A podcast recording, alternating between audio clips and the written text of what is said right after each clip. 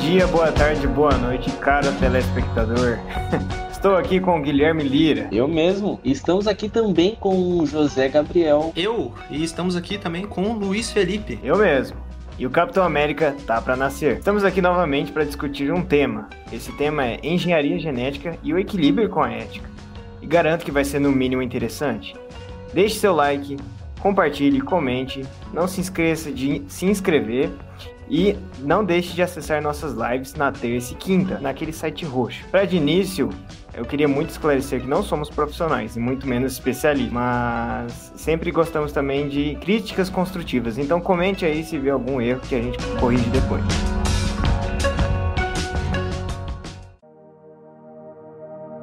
Afinal, o que é DNA? Uma explicação simplista, né? Antes da gente vir com as coisas mais complicadas, é que o DNA é basicamente uma, o, o livro, o código de instruções da gente. E por a gente eu quero dizer é, seres vivos, né? Todo tipo de ser vivo. Tudo do tamanho do seu nariz até a possibilidade de você ter uma doença ou não, tá escrito no DNA e né, essas instruções do DNA vieram metade do seu pai e metade da sua mãe, né? No, no, caso de nós, seres humanos. DNA é como se fosse um banco de dados. Se a gente pegar, por exemplo, e linkar com, com a informática, a informática lá tem o seu banco de dados de 0 e 1 um, e ele tem que se expressar de alguma forma. Por exemplo, num vídeo. Um vídeo é basicamente um, um monte de 0 e 1, um, né? O DNA da mesma forma. Um banco de dados que ele vai expressar mostrando suas próprias características. Eu gosto de fazer analogia do que o genoma, né, o DNA no caso, ele é como se fosse um conjunto de livros e cada livro é um cromossomo. Cada cromossomo tem mais ou menos 24 mil páginas. Cada uma desses, dessas páginas são genes. E o que está escrito nesse gene é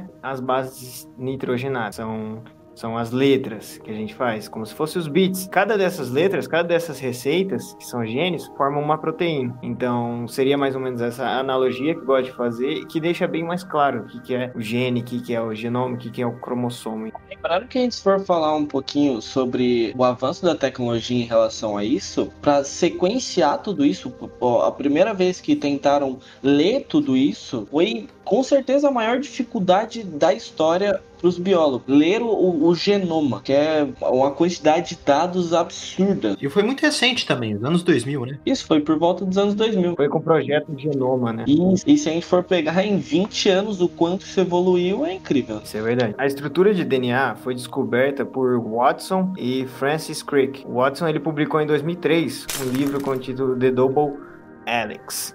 Isso foi a descoberta deles foi sobre o DNA. Eles descobriram o DNA por causa disso, utilizando raio-x. Essa descoberta ela foi fundamentada por causa da difração dos raios-x, como eu disse, que consiste em bombardear uma estrutura cristalizada com um raio-x. Só que isso foi proporcionado, isso só foi possível por causa de Rosalind Franklin, fez esse, esse, esse estudo, essa base fundamental. É uma foto dos anos 50, né? A, a foto chamada de foto 51, que ela demonstrou pela primeira vez aquela forma que gente é familiar do DNA, né? Que é a hélice dupla, né? E, e falando um pouco sobre a questão da, da expressão do, do DNA, a gente precisa entender que para o DNA ser expressado, ele precisa de ajuda de, de algumas outras proteínas essas chamadas de RNA. Tem três tipos de RNA: é o RNA mensageiro, o ribossomal e o transportador. E esses três RNAs eles vão trabalhar de uma forma que eles vão fazer uma transcrição desse DNA. Se a gente fizer uma analogia, é como se o, o DNA tivesse escrito em inglês eu precisasse da receita para fazer um bolo em português. Então precisaria transcrever é, e traduzir esse DNA para aí sim eu poder transformar numa proteína. E o, o responsável por tudo isso é o RNA. O DNA só está ali contendo as informações. O RNA ele vai fazer uma cópia do DNA e ele leva para os, os RNAs tradutores, que seriam traduzidos em proteínas pelos RNAs ribossômicos. Então, é uma coisa de tradução de, de proteína, que nem você falou, fazendo assim um bolo, só para deixar um pouquinho mais claro. E o RNA ele foi fundamental para a descoberta né, do CRISPR, né? Quando foi através do, da proteína que eles descobriram né, no RNA, que é o que a gente chama de o Cas9. Até porque o CRISPR, na verdade, é um sistema, né? Ele é um sistema que une a proteína Cas9 e o RNA. O CRISPR, na verdade, é um sistema que acontece nas bactérias, é um sistema das bactérias para é, que elas não sofram com infecções virais, né, para se defenderem dessas infecções virais. Então, no, o CRISPR não é uma coisa que foi criada por, por cientistas, né? Na verdade, é um sistema que existia nas bactérias e que há pouco tempo foi descoberto que é possível programar isso com toda uma engenharia genética, né, que, como a gente já disse, vem se desenvolvendo nos últimos 20 anos. Ele vem crescendo e vem como uma alternativa para edição genética, enfim. Foi muito recente, né? Foi em 2012 que foi publicado né, a pesquisa científica, né? Duas das cientistas que foram essenciais em descobrirem o CRISPR, né, o Cas9, foi é, duas mulheres, uma chamada Jennifer Doudana e outra chamada Emanuele Charpetin, que inclusive é Charpentier, né? Deve ter pronunciado errado aqui. É, que ela, inclusive, é descoberta em 2012, ela recebeu o mesmo prêmio que em 2000 recebeu a descoberta, né, o primeiro genoma humano, quando eles sequenciaram pela primeira vez. E desde então, de 2012 para cá, o avanço que houve na pesquisa do CRISPR foi imenso. É, é até impressionante a gente ver. Queria ressaltar que teve uma guerra jurídica entre as duas pesquisadoras e o Feng Zheng, que ele fez um trabalho também que publicou em 2012, só que uns meses depois. Só que ele era um trabalho mais amplo, ele conseguia fazer aplicabilidade, aplicabilidade em células eucarióticas, enquanto as duas só publicaram uma coisa mais específica com bactérias, é, bactérias no caso, seriam coisas mais procarionte. Vale lembrar, a gente pode desenvolver isso um pouco mais no é, mais para o final do podcast, mas vale lembrar que a Jennifer Doudna, ela é uma professora da Universidade da Califórnia em Berkeley. Berkeley. Berkeley. E essa faculdade, essa universidade, ela tá no, numa corrida para conseguir as patentes desse dessa tecnologia entre essa universidade de Berkeley e uma outra universidade é, acredito do Reino Unido. Agora eu não me recordo. Mas é interessante ver que mesmo com toda a batalha jurídica, o desenvolvimento do, de, das tecnologias relacionadas ao CRISPR, né? Porque de novo, o CRISPR não é uma tecnologia, mas estamos desenvolvendo é, tecnologias relacionadas a isso. O trabalho no, na pesquisa do CRISPR não foi muito interrompido, né? É interessante a gente ver que apesar de ter todas essas batalhas, o, no, pelo outro lado, as coisas estão evoluindo a um ritmo confortável, digamos assim. Mesmo que a própria Jennifer Doudna tenha pedido no, num TED Talk, em todo lugar que ela vai, ela pede para é, que seja pesquisado com responsabilidade, que ela tem medo que vai que tudo seja muito rápido, que faz todo sentido, mas Sim. ela toda vez ela pede para é, pararem um pouco o desenvolvimento, sabe? Para reduzirem os esforços, para fazerem mais discussões éticas do que desenvolver e, né, pode ter algum, algum motivo aí, né? Aí a gente pode desenvolver esse motivo mais para frente, né? Mas vocês sabem o que, que o CRISPR pode fazer? Então, o sistema CRISPR, a questão da, do sistema imunológico da, da bactéria, né? Então, o RNA se junta com a proteína Cas9 e eles funcionam como uma sentinela, mais ou menos, é, e como o RNA, como a gente já falou, é, ele é responsável pela transcrição e a tradução, basicamente é responsável pela expressão do DNA, ele consegue monitorar completamente perto é, tudo que está acontecendo no DNA. O RNA vai levando essa proteína pelo DNA enquanto ele está fazendo o seu processo. E essa proteína Cas9, no momento que ela vê alguma avaria, algum é, algum vírus atrapalhando o sistema, né, usando o DNA é, e se reproduzindo em cima da célula, ele, cor, ele pode cortar essa parte do DNA para assim a infecção viral não atrapalhe a vida da bactéria. Por isso que o CRISPR ele é chamado geralmente pela mídia assim científica como o bisturi do DNA, né? Ele, é um, ele funciona para cortar assim, sabe? Ele é o editor, né? Dessa forma, a proteína Cas9, ela faz um trabalho cirúrgico mesmo, como um bisturi realmente. Existem outras formas de se editar um genoma A engenharia genética estuda muito isso, mas a proteína Cas9 ela tem uma, uma propriedade de fazer isso de uma forma é, nunca vista antes, né? Que daí em diante é possível programar é, essa proteína, é, o que vai ser colocado no lugar, o que pode ser reprimido, o que pode ser editado, o que pode ser adicionado, né, o que pode ser ativado, né, pode até inserir fatores de transcrição novos. Tanto que a limitação do CRISPR que a gente tem não é por da falta de, digamos, possibilidades do CRISPR em si. O CRISPR por si só e a proteína são bem precisos. Por hora, o que impede a gente de fazer essas aplicações é mais o nosso conhecimento sobre o genoma e não sobre o CRISPR. O CRISPR é uma tecnologia né, robusta. Até hoje a gente não entende muito bem como algumas células funcionam. Não entende muito bem, principalmente é, o porquê alguns RNAs funcionam é, de, de, de uma forma, outros RNAs funcionam de outra forma. Às vezes, quando ocorre esse corte do, do DNA, existem duas formas do DNA ele juntar essa avaria de novo, né? E não se sabe o quando ele vai fazer de uma forma e quando ele vai fazer de outra. Então é, é um pouquinho complicado ainda. A gente não conhece muito bem isso.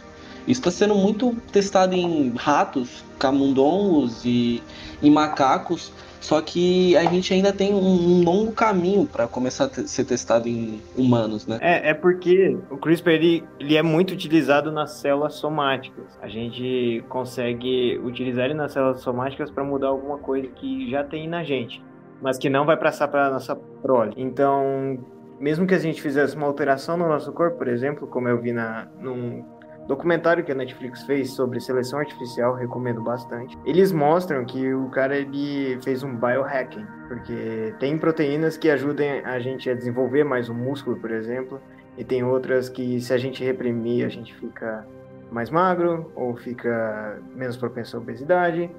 E tem esses biohackers que estão usando essa artimanha, né, para fazer essa alteração em seus corpos. Mas isso não vai passar para seus filhos, no caso, nos filhos deles. Mas se começar a utilizar isso nos filhos, isso pode abrir uma porta que pode ser muito difícil de reverter. Na linha germinal, né? Sim, porque aí você vai é, mudar a estrutura para sua futura geração. Isso é meio complicado de se falar, porque tem, tem hoje já experimentos que alguns é, mosquitos, né, do Aedes aegypti, um exemplo, eles estão utilizando o CRISPR para tirar as asas deles. Então, quando uma fêmea quiser um macho, ela tem que ir num mosquito que não tem asa. Eles conseguem fazer passar a sua prole, né, no caso, eles são férteis, mas as proles dessa fêmea será infértil. Tanto que é um risco enorme esses experimentos, porque se um mosquito escapa do, do experimento, ele pode contaminar, né? Eu digo em aspas aqui, contaminar milhares de mosquitos no mundo e passar essa mutação artificial para, né, não intencionalmente. E isso pode causar um, descontrole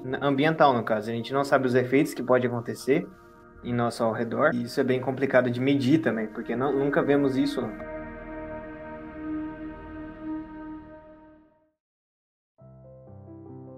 Não chegou a falar o que significa CRISPR, né? Não sei se é muito importante isso mas são repetições palindrômicas curtas, agrupadas e regularmente interespaçadas. E eu não sei o que isso pode significar. Em inglês, clustered regularly interspaced short palindromic repeats. Palindromic não é a linguagem, pô? Mano, eu não faço ideia, cara. É... Então é mais fácil falar CRISPR para que ele funcione, né? O processo de manipulação através da proteína Cas9 com o RNA é, após o corte, ele acontece de duas formas, né? O DNA, primeiro a gente entender como é que o DNA vai se comportar depois desse corte. O DNA ele vai querer reconstruir essa avaria. E ele pode fazer duas formas.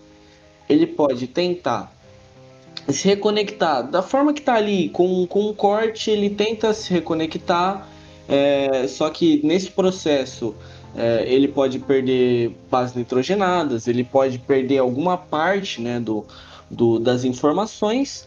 Então, não é a forma mais prática, né, a forma mais efetiva do DNA fazer isso.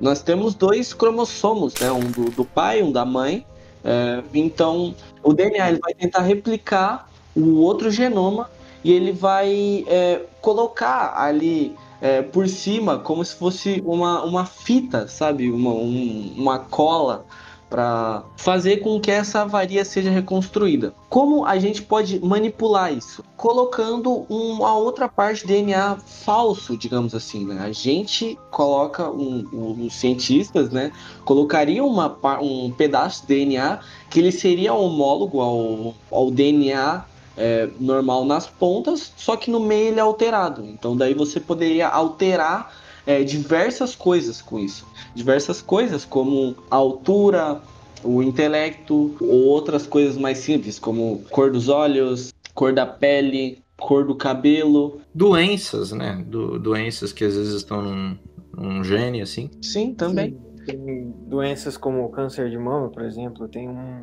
uma base, uma sequência de base nitrogenada que tem, tipo, que ela é muito problemática. É, cerca de 70% das mulheres têm essa base, que já foi identificada muitas mulheres que têm câncer de mama. Então, é uma ocorrência, tipo, mas não é toda vez que desenvolve. Lembrando que como é, a gente não conhece exatamente como algumas células funcionam, muitas vezes elas podem funcionar de formas diferentes e a gente não entende por que elas funcionam dessa forma diferente, esse risco à vida se amplifica, né? E o CRISPR ele tem uma. É, não sei se a gente pode botar isso aqui como um parênteses, mas o CRISPR ele tem uma limitação, por exemplo, ele não consegue mexer com o DNA da mitocôndria, né? A mitocôndria, para quem não sabe, é a, célula, uma não é uma célula, né? É uma, é um componente que a gente tem nas células, né? Nós organismos multicelulares a gente tem esse componente que ele lida com a energia, né? Ele transforma a energia da sua nutrição em energia, converte, né, para energia usável para o seu corpo. E existe um número de patologias que existem com mitocôndrias que o CRISPR, por exemplo, ele ainda, né, a gente não sabe se talvez no futuro, ainda não consegue lidar, né, do um número de, de cânceres e doenças da porque afetam o cérebro, como doença de Huntington, esquizofrenia, tudo isso tem a ver com patologias na mitocôndria e o CRISPR ainda não consegue corrigir isso. Então é algo que a gente tem que esperar para o futuro ou uma nova tecnologia ou enfim. Eu acho que é interessante ressaltar que a gente não conhece tanto o nosso DNA, nosso genoma inteiro por completo, mas sabemos que temos partes DNA lixo.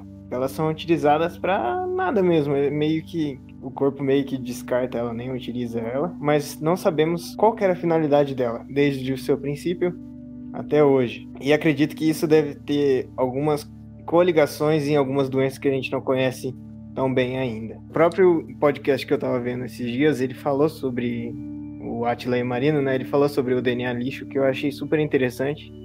E recomendo a vocês assistirem também. No nosso estudo do, do genoma tem muitos, como é que a gente pode dizer, muitos vazios entre os meios, assim. Primeiro que a gente nunca sequenciou um genoma inteiro de uma única pessoa.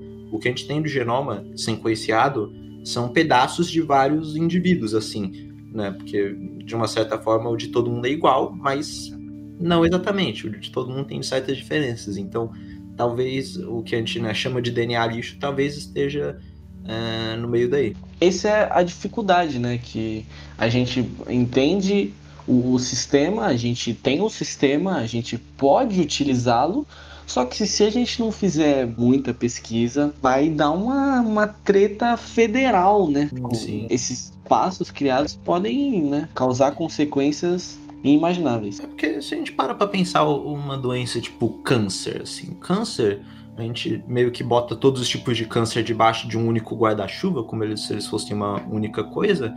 Mas câncer são inúmeras doenças, né? Que envolvem múltiplos órgãos, assim. A gente bota eles no mesmo termo porque no fim eles meio que têm algo em comum, né? O jeito que eles afetam as células. Não tem uma única cura para um câncer. É por isso que o tratamento disso é tão, tão difícil. Em alguns sites que eu pesquisei, é, nos comentários, muita gente falava: Nossa, essa essa tecnologia aí, eles falam, falam, falam, hypam, hypam, hypam, e a gente nunca, nunca chega pra gente. E vários comentários meio que, sabe, como se a pessoa não entendesse a real profundidade da questão. Porque é muito profundo. E esse tempo é, que se demora de primeiro testar em em ratos, em camundongos. É, primeiro se descobrir, né? Depois começar a se testar e depois que começar a se testar em, pessoas para que é, não, não ocorra nenhum, nenhuma avaria que não fosse é, prevista, pelo menos dá um tempo para a gente discutir a ética de tudo isso, porque é muito profundo e eu vejo, é, eu vi muitos comentários em alguns sites falando se essa tecnologia vai salvar a humanidade. Mas essa tecnologia também, como a gente viu em The Boys isso, né? O Compound V, né? É, sendo inventado e, e ver como isso pode ser danoso se feito irresponsável, irresponsavelmente. Como as elites podem ter esse, essa tecnologia enquanto não chega para todo mundo, né? Então é, é, preciso de cuidado quando se fala desse tipo de tecnologia. Tem aquele filme dos anos 90 também, o Gattaca, que foi na época que eles sequenciaram o genoma pela primeira vez, né? A galera tava no hype assim, que é o filme que é o. Existe um grupo de indivíduos que eles têm o, o DNA deles alterado e eles formam meio que uma elite na sociedade. E o protagonista, ele não pode deixar nenhum resquício de DNA que pode ser identificado por forense, por exemplo, porque senão ele vai meio que ser cortado dessas elites, assim, ele tá tentando meio que. Né? Eu não vi o filme, mas minha professora falou, então deve ser verdade. Sim, cara, esse filme é muito esse, esse filme é muito interessante. Eu também nunca assisti esse filme, mas é, já ouvi falar várias vezes desse filme.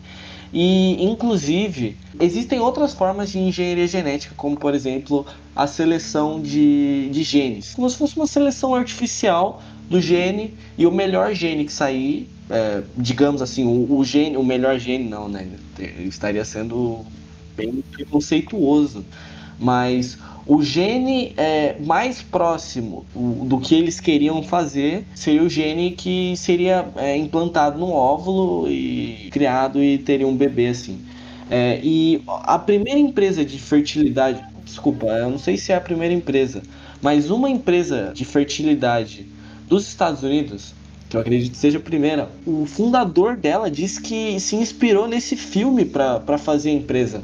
Olha que louco, o filme chega para mostrar é, que existe uma questão ética e que aquilo ali pode ser que não pode ser legal e alguém se inspira para fazer aquilo. como o ser humano pode ser maluco em vez do cara pensar, tá, é, eu posso estar tá fazendo coisa errada com isso, mas o cara decidiu se inspirar naquilo. É como se fosse uma inspiração de vida para ele. É tipo o cara ver Robocop e criar, não, vou criar um policial robô, vai ser muito da hora.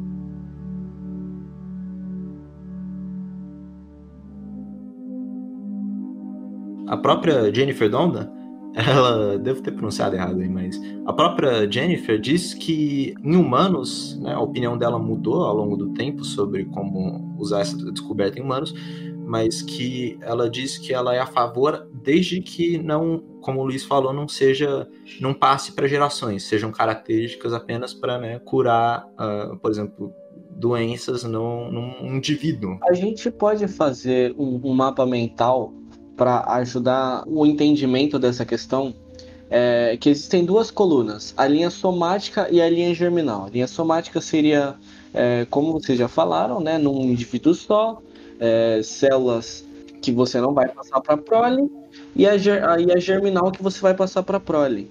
E você pode usar o sistema CRISPR e a programação, engenharia genética, enfim, para dois tipos de objetivos: um objetivo terapêutico e um objetivo apenas de um melhoramento. Então, se a gente for pensar na linha somática, o com o objetivo terapêutico seria algo medicinal, né? seria para curar doenças, câncer e outras tantas, né? Na linha somática ainda o melhoramento seria uma cirurgia plástica, por exemplo, mas em nível celular. Na linha germinal, o terapêutico seria para curar doenças em gerações futuras, né? Então você curaria é, por exemplo, HIV num, numa criança que já teria HIV durante a gravidez, né?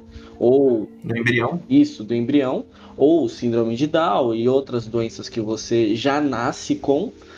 E num, na linha germinal, o melhoramento que seria o que chamam de designer babies, né? Os bebês projetado, é, projetado.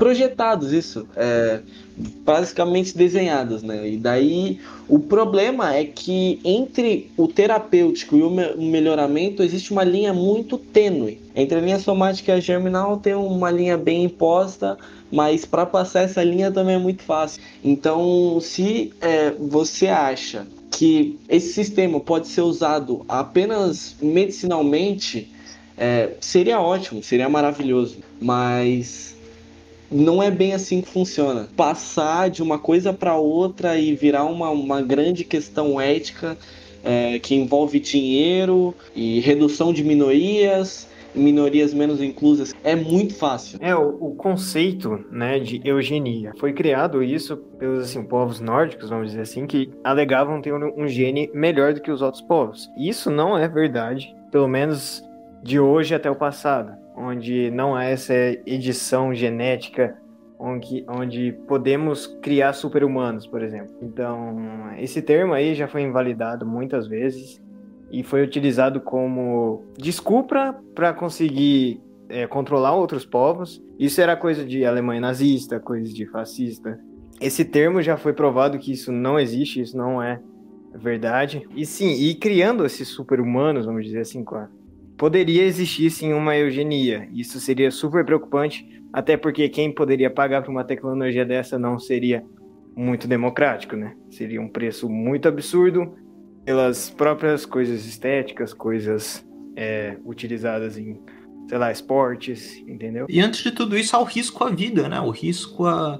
Né, salvo doenças, o, o ser humano funciona relativamente bem por natureza, assim, né? A gente é meio que bem, bem feito.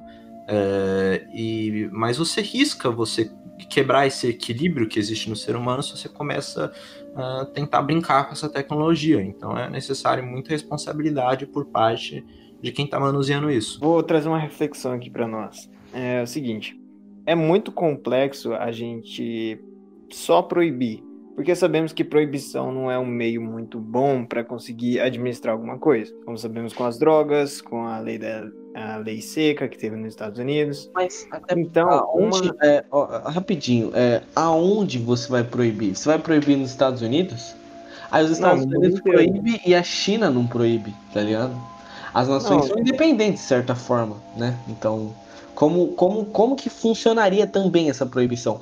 Mesmo que a proibição não seja o melhor caminho, é, como que seria feita essa proibição, sabe? Não seria tão simples, nem, nem a, a forma mais simples seria tão simples, entende? Uma coisa que a gente sabe sempre vai saber, a tecnologia ela sempre vai chegar e o futuro também vem com ela. Então, uma coisa que a gente precisa entender é que fazer uma proibição somente isso não vai ser é, não vai ser suficiente no caso. Mas sabemos que sempre vai ter essa parte de clandestinos coisas assim que já tá tendo né? Vamos dizer assim. E o custo disso vem se barateando há muito tempo. Tipo antes era milhões bilhões de dólares. Hoje em dia deve ser só milhares. Então vem se barateando e a propensão é baratear ainda mais por causa da evolução da tecnologia em si Hoje, hoje em dia a gente consegue fazer uma coisa com CRISPR é, em casa. Eu já eu vi num documentário lá que, que tipo é muito fácil até nos Estados Unidos comprar alguma coisa para fazer um experimento com. Pode se comprar o kit, né? O kit CRISPR. Você pode fazer umas, umas experiências né, com a questão do, do sistema nas bactérias. E isso é muito complexo, né? Porque qualquer pessoa pode alterar uma espécie inteira. Pequena escala, né? Esse, esses kits, eles funcionam é, vocês sabem como ele funciona? Eu não sei exatamente como ele funciona. Até porque é um negócio que aparentemente. Não, céus, ele já, já vem de alguns anos. Mas que um conselho de bioética alertou, eles fizeram uma publicação científica que eles alertam contra o uso desse, desse kit CRISPR para uso geral da população, porque né, você está botando um poder um tanto grande, mesmo que esses kits não sejam tão né, poderosos quanto de um, um, laboratório qualificado. Parece que esse kit você só pode editar o DNA de bactérias, né? Então não é exatamente você vai fazer algum. Não, sim, sim. Mas... maluco com isso. Mas é, isso influencia as pessoas a pensar que essa tecnologia, é, esse sistema, ele pode ser usado de forma fácil, né? Como se fosse fácil como se não, não houvessem dificuldades, lacunas a se preencherem em relação a, a, a nosso conhecimento sobre é, os genomas, sobre as células, como, como isso tudo funciona. Ah, mas, pô, mesmo com bactéria é algo arriscado. Imagina alguém criar um super vírus aí, tá ligado? Em casa. Mas você tem certeza que é só bactérias? Porque, tipo assim, eu tava vendo que é uma parada tão séria mesmo que o cara tava não, conseguindo. Não, pô, né? não, aqui, ó, agora você pode editar o DNA de bactérias em casa. Biólogo americano põe à venda kit que ensina leigos a modificar material. A ideia é democratizar o acesso à dupla de proteínas CRISPR. Então, essa democratização, na verdade, vira uma banalização, né? Se você fizer de qualquer forma. Ó, é, Na verdade, não é tão complexo conseguir fazer um negócio desse, porque tem. O pessoal consegue fazer isso. Não precisa de uma expertise tão grande. Mas é, é, perigoso, no caso. Esse kit seria como se fosse um Arduino. É, o Arduino você só brinca de programar, você não programa de verdade. A programação é algo completamente é, mais profundo, sabe? A própria que vende aqui, ó, parece que inclui bactérias do tipo Cas9, TRAC, rRNA, cRRNA e template de DNA talvez, né, ensine várias formas de, de engenharia genética de uma forma mais simples. Aí o cara usa isso para criar um vírus, hein, uma arma biológica, tá ligado? E não exclui o fato de que pode ter uma venda clandestina. Então, a... como controlar isso é muito difícil. Tanto que em laboratórios pelo mundo inteiro já tem isso. Até aqui na, na cidade onde eu vivo, existe já essa questão do CRISPR. Tem laboratórios clandestinos também. Porque é muito fácil também de você esconder tudo isso. A gente tem o, o exemplo lá do, do chinês, né, que... Rejiankui, o nome do sujeito. Rejiankui. Se vocês quiserem explicar um pouquinho mais sobre o chinês. Ele é um biocientista chinês que em 2018, em outubro de 2018, ele modificou o DNA de dois embriões de, de, de gêmeas que estavam prestes a nascer em, por fertilização in vitro, né? Ele modificou o DNA para alguma coisa a ver com, com HIV, com a resistência ao vírus HIV. Ele observou que povos ali que tinham resistência ao vírus HIV. O, o vírus HIV não conseguia é, ligar ao, ao sistema imunológico assim das desses povos, né? tendo em vista que eles faziam sexo sem nenhuma prevenção, como a camisinha, né, o método mais seguro assim para é, doenças sexualmente transmissíveis. E esse povo não estava é, contraindo esses vírus, tendo em vista que em volta ali já estava tendo uma, uma, uma contaminação geral. Então ele veio, viu aquilo, viu qual era a base que estava sendo utilizada ou a sequência né, de base, e colocou nessas gêmeas, o que deixou, o que fez com que ela se tornasse é, é, resistente ao vírus HIV, não pegando ele. É, e esse chinês, ele, ele publicou tudo isso e ele foi preso, correto? Ele foi preso, sentenciado. Foi recentemente que ele foi preso. Ele foi preso em dezembro de 2019 e sentenciado a três anos de cadeia, mais uma multa equivalente a uns 430 mil dólares. Em alguns países, exemplo, Estados Unidos e China, eles têm algumas restrições com isso, mas não é proibido. É, eu diria, é, eu não sei muito sobre a legislação da China, mas eu diria que ele pode ter sido preso, é, sentenciado por uma pressão da, da comunidade científica. Um tanto irresponsável da parte dele ter feito isso, ponto, mas ter feito isso sem o consenso da comunidade científica, porque assim, é importante você ter isso. Ele chegou do nada em outubro de 2018, novembro, aliás. As gêmeas nasceram em outubro, em novembro ele publicou. Do nada falando, viu, eu fiz isso. O que o procedimento padrão para fazer isso é você primeiro chegar na galera e para falar, viu, será que é uma boa ideia fazer isso? Ele pode estar tá pondo a, risco, a vida de um ser humano, sabe? Mas isso fazendo isso. leva a gente a pensar que podem existir outros chineses ou até mesmo americanos, né, que estejam fazendo isso e só não estejam divulgando, certo? certo. Existe até um professor é, nosso, talvez possa ser um pouco conspiracionista, na verdade é bastante conspiracionista, que diz que é, como essa tecnologia ela vem se desenvolvendo mais, né, há, há 20 anos. É, não a tecnologia CRISPR, mas é, a engenharia genética, ela já é pesquisada há um bom tempo. Esse professor diz que poderia já estar sendo utilizado é, pela família real esse tipo de, de tecnologia para que houvesse algumas modificações para é... Fazer bebê de olho azul que estuda muito. A gente tá entrando no território de conspiração nesse caso, mas é uma hipótese a se pensar, sabe? Tem que tomar cuidado com isso. Sim, se essa tecnologia pode ser comercializada para pessoas é, no geral, né? O que essa tecnologia pode estar tá sendo feita aí que não está sendo divulgado aí. É, esse é o maior problema, né? A tecnologia ela sempre vai prevalecer, então não que seja bom, não estou afirmando que isso seja bom ou ruim, mas sempre acontece e é meio inevitável, né? Seria tipo Thanos dando um estalo, é a tecnologia dando estalo. Então, é meio inevitável, assim, tentar controlar algo assim. A gente já viu que controlar é como se fosse as drogas hoje em dia e a lei seca que era nos Estados Unidos que não dava muito certo e dava mais conflitos. Proibir não seria a solução certa, não só porque o, o, que você falou de que não tem essencialmente como você proibir, geraria muito mais caos do que resolução, mas existem aplicações muito verdadeiras e muito dignas e necessárias para o, o, o CRISPR. Vamos supor eu falei antes de sobre a gente ter dificuldade de curar o câncer, os tipos de câncer, por exemplo, não existe apenas uma cura, existem vários. A possibilidade, vamos supor que a gente descobriu uma maneira.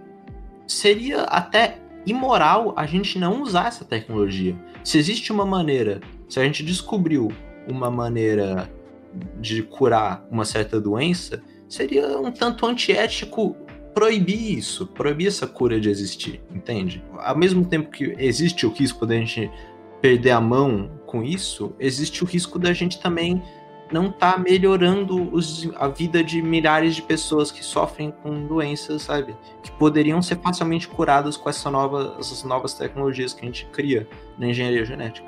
Não só câncer, né? Tem diversos, tipo diabetes, é, outras doenças hereditárias, é, Alzheimer. Alzheimer's, é, como você acabou de falar. Entre outras doenças que estão quase que diretamente ligadas ao nosso gene. Mas tem todo esse lado de aprimoramento e eugenia, neo-eugenia. Esse, é, esse é aquele problema daquele mapa mental que eu apresentei, né? A linha tênue entre você utilizar com um objetivo medicinal, né? Para virar apenas para cirurgia plástica e, e projetar bebês, né? Também tem, a gente pode fazer um pouquinho de, de paralelo com o livro Homo Deus, né? O, o ser humano querendo brincar um pouquinho de Deus, né? Eu acho que a, a educação sempre vai ser a base para tudo. E a educação, como temos educação financeira, educação sobre tudo que temos aqui em nossa vida, eu acho que a educação de edição genética seria muito interessante de, de termos aí em nossa vida, né? Tipo, eu não acho que... Eu não acho, eu acho mais perigoso do que qualquer coisa. Não, não, mas a gente tem que informar não. as pessoas dos riscos. É tipo, sabe? Sim, não, a gente vai ensinar as pessoas a fazer, a gente vai ensinar as pessoas é, que existe. Isso é importante. Isso. Tipo, a negação nunca vai, nunca vai prevalecer. A negação, quem negou a internet que ia virar uma globalização total, hoje sabe que tá errado e prevê o que tá errado. A educação nesse sentido seria mais para é, desenvolver essa parte ética e essa parte de como utilizar tal coisa ou como direcionar a pressão social para a coisa certa e não para a coisa errada. Ou no consciente social, os riscos e as responsabilidades que a gente tem no, no dia que essa tecnologia se tornar assim, digamos, banal, sabe? O problema é que o senso comum, ele é, entende hoje em dia que a ciência ela, ela funciona, né? Até porque o senso comum eles compartilham suas informações através de celulares, mas eles nunca é, entendem os perigos, né? Então a educação viria muito importante para isso. Aquilo que eu falei do, dos comentários do site muitos comentários eram do tipo: ah, eu quero logo essa tecnologia, sabe? Enquanto esse tempo onde a tecnologia, que provavelmente vai ser bem curto, onde a tecnologia está sendo desenvolvida e testada, é um tempo que a gente pode usar para fazer, para debater isso, para é, talvez proibir certas coisas, a gente é, tentar ver soluções, né? para certas coisas, é, para que a tecnologia ela não chegue de uma forma onde só apenas a elite possa ser usar, usar né? Uma outra questão que eu gostaria de fazer um paralelo é, a gente falou no podcast anterior sobre aviação que da Belle Époque, né? É, é uma, um momento ali de, de luxúria da, da elite, né?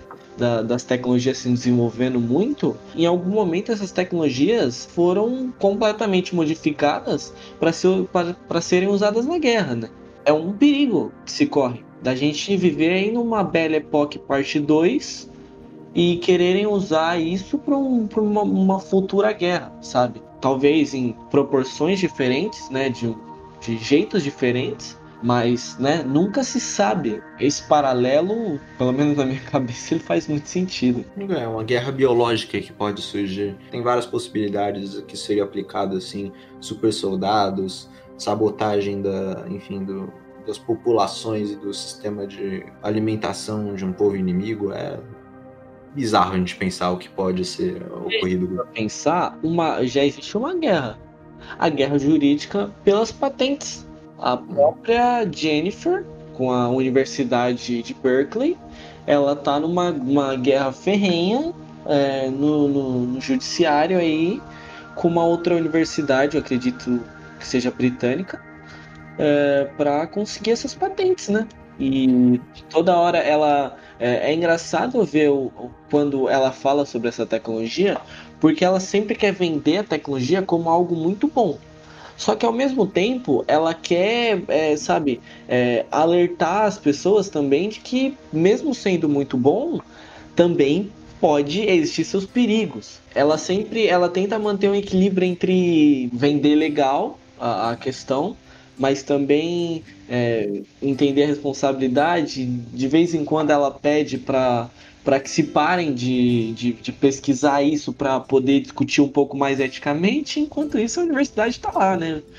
É, numa guerra por patente. Porque essa guerra ela, é interessante ver que ela não atrasou tanto o desenvolvimento. Ela mesmo já disse que, uh, felizmente ou infelizmente, não sei, a pesquisa se manteve vamos, vamos falar, o, o CRISPR foi introduzido o quê? Foi descoberto em 2012. Estamos em 2020. Os avanços que se fizeram nesses oito anos são incríveis, né? Hoje em dia não é, sabe? Mesmo com toda a batalha jurídica e com todos os problemas, o que se sabe de hoje em dia é uma evolução digna de nota. Sobre, sobre esse trabalho é, mais específico e mais amplo, quem saiu melhor nessa guerra judicial foi o próprio Feng Zheng, por causa é, de algumas provas lá que ele mencionou, que seria ele não sabia que ia dar certo ou não, enquanto a Emmanuel e a Jennifer Donna tentavam ao certo tentar com os humanos e não estava dando certo. Então quem ganhou a originalidade da patente foi o próprio Feng Zheng.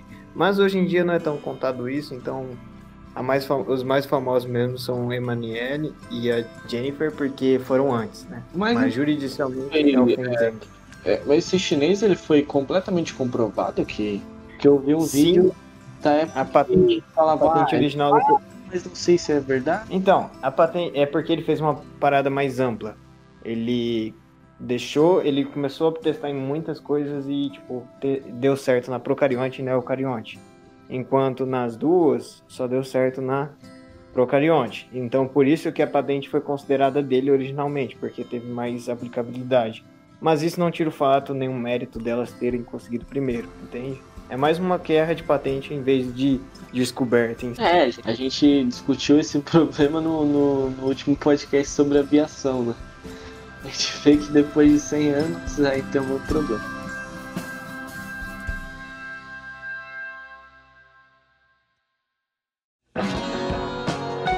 Então, galera, foi isso a nossa discussão aqui. Claro que a gente não pegou todos os pontos, porque é um tema muito abrangente, tem muito denso, um conteúdo muito denso. Eu vou deixar aqui as minhas pesquisas, minhas referências aqui na descrição. É, curtem, comentem, compartilhem o máximo que puderem, porque a gente precisa dessa ajudinha. É, se liguem que terças e quintas temos lives naquele site roxo às 8h30 da noite. É, muito obrigado por estar aqui. E caso vocês queiram saber mais sobre esse assunto, colhem lá na nossa live que a gente vai discutir. A gente gosta bastante da participação de vocês, ainda mais de dúvidas que a gente pode esclarecer ou não, ou tentar, né, no caso. Então, valeu, galera. Até mais.